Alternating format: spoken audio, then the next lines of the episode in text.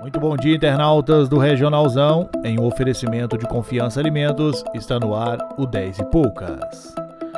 Muito bem, a gente já começa aí com essa notícia de um, um veículo, mais um veículo incendiado em Tuiutaba, né? Dessa vez um veículo que estava estacionado em frente a uma faculdade no município. Lembrando que não é apenas mais um veículo, né? São vários e vários fatos que são registrados, não é um, um incidente aleatório, né?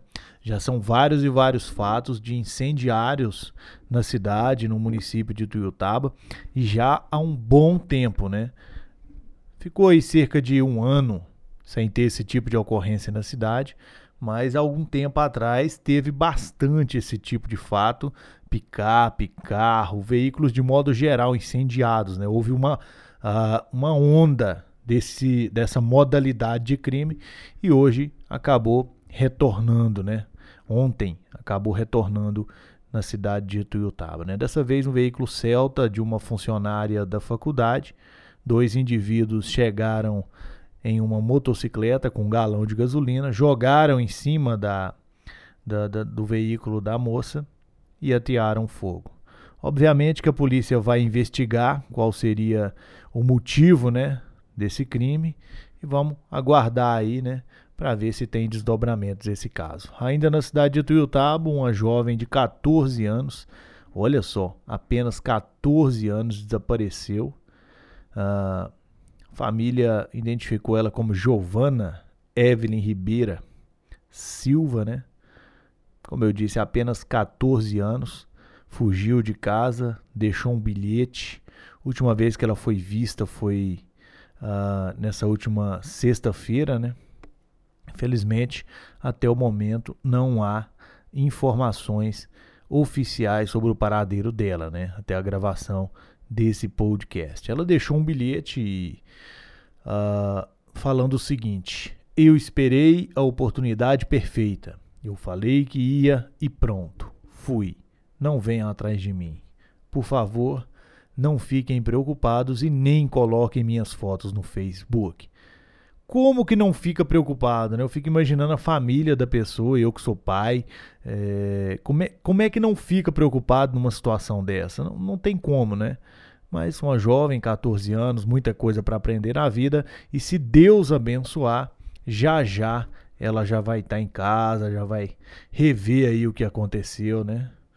Vamos ver como é que vai ser. Prefeitura de Tuiutaba disputará o Mineiro de Futsal. Cidade permaneceu por anos sem equipe representante na competição e agora vai disputar o Sub-17. É, o diretor do Departamento de Esportes da Secretaria de Educação da cidade, o nosso querido Pelota, né, teve em Belo Horizonte na última semana e cumpriu a agenda na sede da Federação Mineira de Futsal. Segundo ele, houve uma reunião com os dirigentes e representantes de clubes do interior do estado e vão aí disputar o Campeonato Mineiro do Interior 2021. Isso é muito importante. É... Lembrando que a categoria sub-17, viu?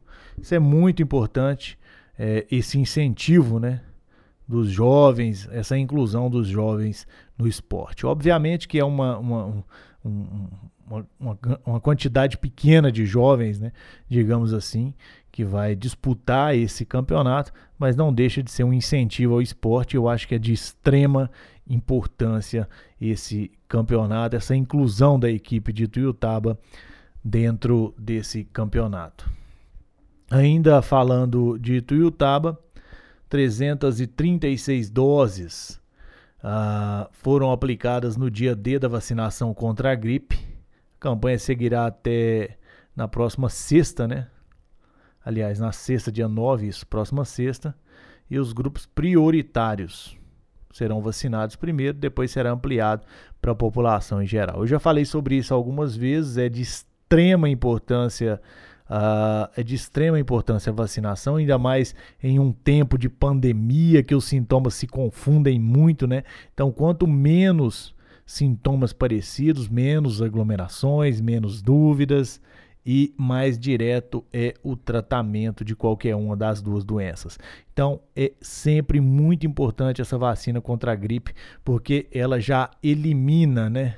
Ela já elimina a possibilidade de ser uma gripe e de confundir os sintomas, assim como eu expliquei.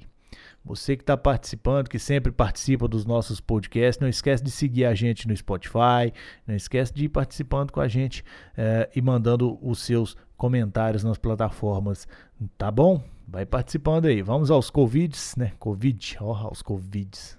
Professor de português viu falando isso daqui, eles vão ficar muito bravos comigo. Mas enfim, corrigindo, vamos aos números do Covid. Nas últimas uh, 24 horas, a atualização da cidade de Tuiutaba mostra mais uma morte, 38 novos casos da, da, da doença, né? Foram registrados com relação aos ativos, Ituiutaba está em queda livre, graças a Deus. 443 casos ativos no município, um leito de UTI disponível, mas não é motivo nenhum para comemoração, levando em consideração que uh, teve um óbito, né? Então esse leito que está disponível aí é porque alguém morreu.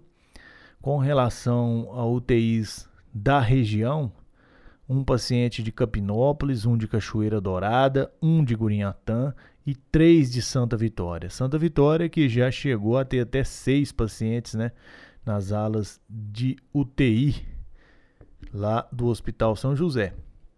Fica o registro aqui, parece que está caindo os casos realmente também na região. Com relação a enfermarias, olha só, 10 pacientes de Tuiutaba, 2 de Canápolis, 3 de Centralina, 2 de Campina Verde e 3 de Santa Vitória. Esses são os números das enfermarias SUS, né? Enfermarias particulares, 9 de Tuiutaba e 1 de Gurinhatã. Esses são os números atualizados do Covid, atualizados na data do dia 5 do 7, que foi quando saiu o último boletim. Né? Houve também uma apreensão da Receita Federal em conjunto com a PRF de Uberlândia, que recuperou 275 aparelhos celulares. É uma empresa que foi assaltada lá no Mato Grosso, em Rondonópolis. Imagina só, material foi apreendido pela polícia próxima a Uberlândia, na entrada ah, na BR-365, no dia 17 de maio. Segundo o boletim de ocorrência registrado, o veículo foi abordado após uma solicitação da base descentralizada de inteligência da PRF. Olha só o que o burro de carga falou. O condutor informou que os aparelhos pertenciam a outro homem e que lhe entregou os produtos sem nota fiscal em Poconé, no Mato Grosso, para serem distribuídos ao camelódromo de Uberlândia. Então, a mula, né, vinha diretamente para Uberlândia para fazer a distribuição, para fazer a distribuição uh, desses esses aparelhos celulares. Na imagem dá para ver a matéria está no regionalzão, vários aparelhos celulares. Uma mulher de 27 anos uh, acabou perdendo a vida no bairro Jardim Europa em Uberlândia Uh, o acidente foi registrado na noite de 4 de julho, lá no bairro Jardim Europa, como eu disse. Segundo o boletim de ocorrência uh, registrado pela Polícia Militar, o acidente ocorreu no cruzamento das ruas Pompeia e Farrara. Após a condutora da motocicleta perder o controle da mesma e bater no meio-fio e cair. Felizmente, ela veio a óbito, o corpo de bombeiros tentou aí fazer o, o, o, atendimento dela, reanimar ela, mas infelizmente ela veio a óbito no local. Uma pessoa jovem, né? 27 anos. Com relação ao Covid no município de Uberlândia, já são 2.586 óbitos e tem uma alta nos leitos de UTI. Leitos de UTI da rede municipal são 94% e leitos de UTI Covid 93%. Então, uma alta nesses números. Na semana passada tinham 90, tinha 89% os dois. E os números estão começando a aumentar na cidade de Uberlândia. Nas últimas 24 horas, de acordo com o boletim, foram 199 novos casos de Covid na cidade. Minha gente, essas foram as principais notícias, são as principais notícias do seu dia. Amanhã a gente volta com mais informações para vocês, viu? Meus queridos, isso e muito mais no seu regionalzão, o Triângulo em Foco.